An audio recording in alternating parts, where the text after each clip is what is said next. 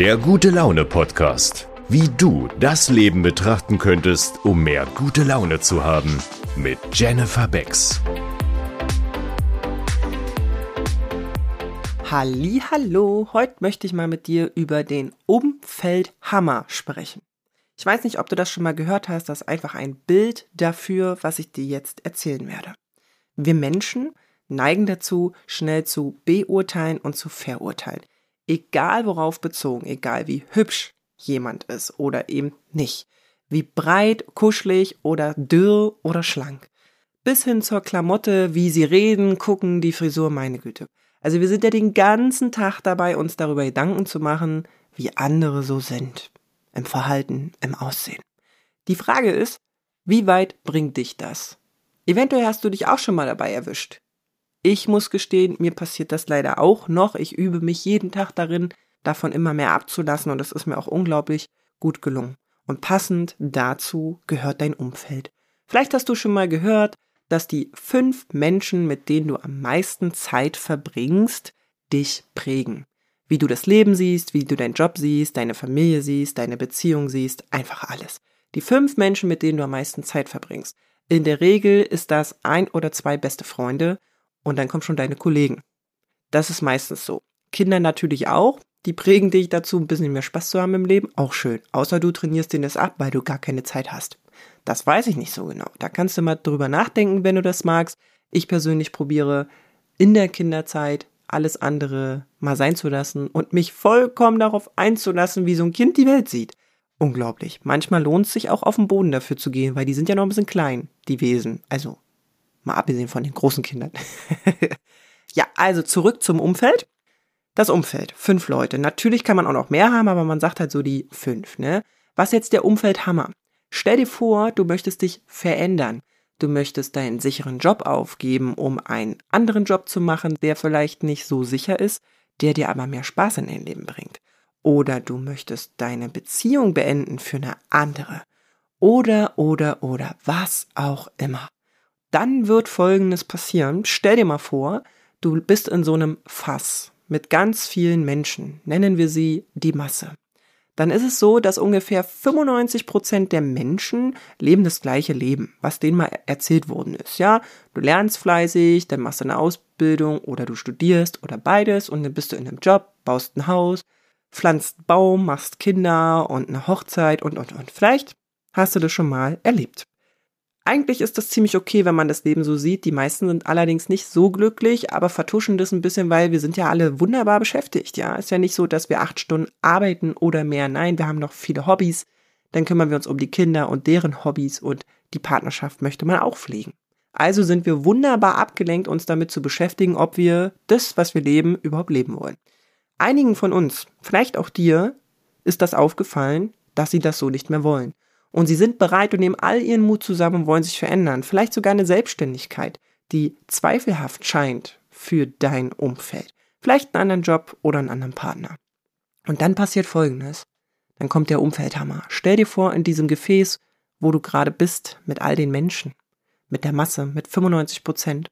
Und jetzt möchtest du aus diesem Gefäß rauskriechen. Die einen klettern, die anderen nehmen sich eine Leiter, die nächsten halten die Hand raus aus dem Gefäß, weil da sind ja noch andere fünf Prozent der Menschen, die da rausgekrochen sind. Die halten dir die Hand und sagen, komm. Und dann probierst du das. Und dann passiert Folgendes. Einige von diesen Massenmenschen, wo du jetzt vielleicht gerade noch drin bist, die werden probieren, dich an den Füßen festzuhalten. Natürlich nur verbal. Sie werden sagen, hey, dir geht's doch gut. Hey, du verdienst doch gutes Geld. Hey, deine Beziehung ist doch ganz okay alles ist doch in Ordnung, warum musst du das jetzt verändern? Sie werden dir so viele Sachen sagen, weshalb du das nicht machen sollst. Und die machen das nicht, weil sie es böse meinen mit dir, wirklich nicht. Sowas passiert sehr selten. Sondern sie machen es, weil sie die Masse sind. Sie denken so. Es ist uns ja auch beigebracht worden, genau so zu denken. Und nochmal, es ist okay so zu denken. Aber es ist nicht okay, wenn andere sich verändern wollen, dass wir die denn in dieses Gefäß zurückziehen wollen. Jetzt überleg mal, zu wem du gehörst. Bist du die, die alles anders machen für ein besseres Leben? Oder bist du die, die in diesem Massenglas sitzen, in diesem Gefäß? Beides ist okay. Aber wenn du jetzt da raus willst und die probieren dich zurückzuziehen, hab Verständnis für die. Sei nicht böse, sei nicht sauer, mach nicht so Mann, warum verstehst du nicht, ich will glücklicher sein? Das können die nicht verstehen. Weißt du, wann sie es verstehen werden? Wenn du geflohen bist, wenn du aus diesem Gefäß rausgekommen bist, wenn du dich bewiesen hast, dass das, was du wolltest, auch erreichst, dann gucken die raus und die gucken dir nach und die beobachten dich. Glaub mir das, überall. Sie beobachten dich. Ein paar schmeißen dir noch ein paar Kommentare nach. Und irgendwann, wenn du es geschafft hast, weißt du, was passiert? Die werden dich fragen, wie du das gemacht hast. Die werden sagen, oh, ey, dass du das machst, wusste ich schon immer, ne? Dass du das kannst, ey, das, das habe ich ja gar nicht in Frage gestellt, weil du bist ja toll und das und das und das. Also halten wir mal fest. Wenn du dich verändern willst, musst du erstmal klettern. Und dann musst du probieren, die, die dich zurückziehen wollen, zu ignorieren. Zu deren Besten, aber auch zu deinem vor allen Dingen. Und das Spannende ist, dass du für die eine inspirierende Person wirst, wenn du es rausgewagt hast und es geschafft hast. Was auch immer es bedeutet, das heißt nicht, dass du Millionär werden musst. Ja, das kann wirklich alles sein. Das kann auch abnehmen sein, zunehmen sein, Bodybuilder werden. Wie gesagt, habe ich alles schon aufgezählt. Und jetzt frag dich, dein Umfeld, deine liebsten fünf Menschen, wie wirken die auf dich? Motivieren die dich, wenn du eine Idee hast, oder ziehen die dich runter? Wollen die dich ins Sicherheitsgefäß zurückziehen oder machen sie dir eine Räuberleiter, damit du es leichter hast, rauszukommen? Verachte sie nicht, egal welche Erkenntnis du jetzt gemacht hast. Aber eventuell nimmst du ein bisschen Abstand, bis du da rausgekommen bist. Und wenn du dann eine Inspiration für diese Menschen bist, die du so gerne hast, kannst du dir die Hand reichen. Und vielleicht kommen sie mit raus. Das mal als Botschaft für dich.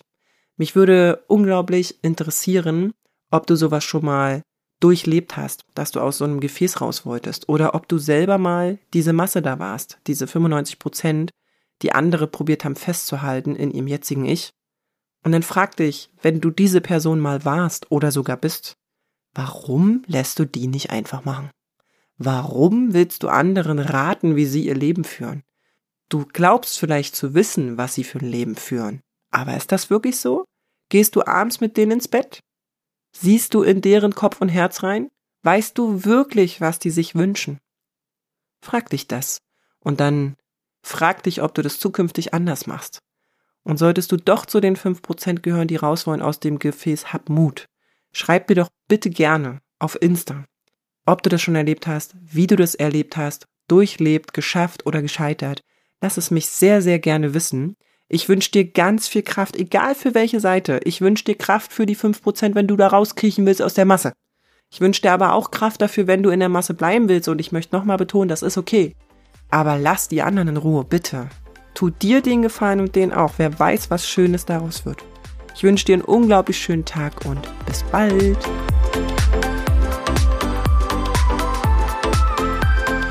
Folge Jenny auch gerne auf Insta und TikTok. Alle Links dazu findest du in den Show Notes. Vielen Dank, dass auch du dir den Moment der guten Laune gönnst, denn wenn du gut gelaunt bist, kannst du auch andere damit anstecken. Bis zum nächsten Mal.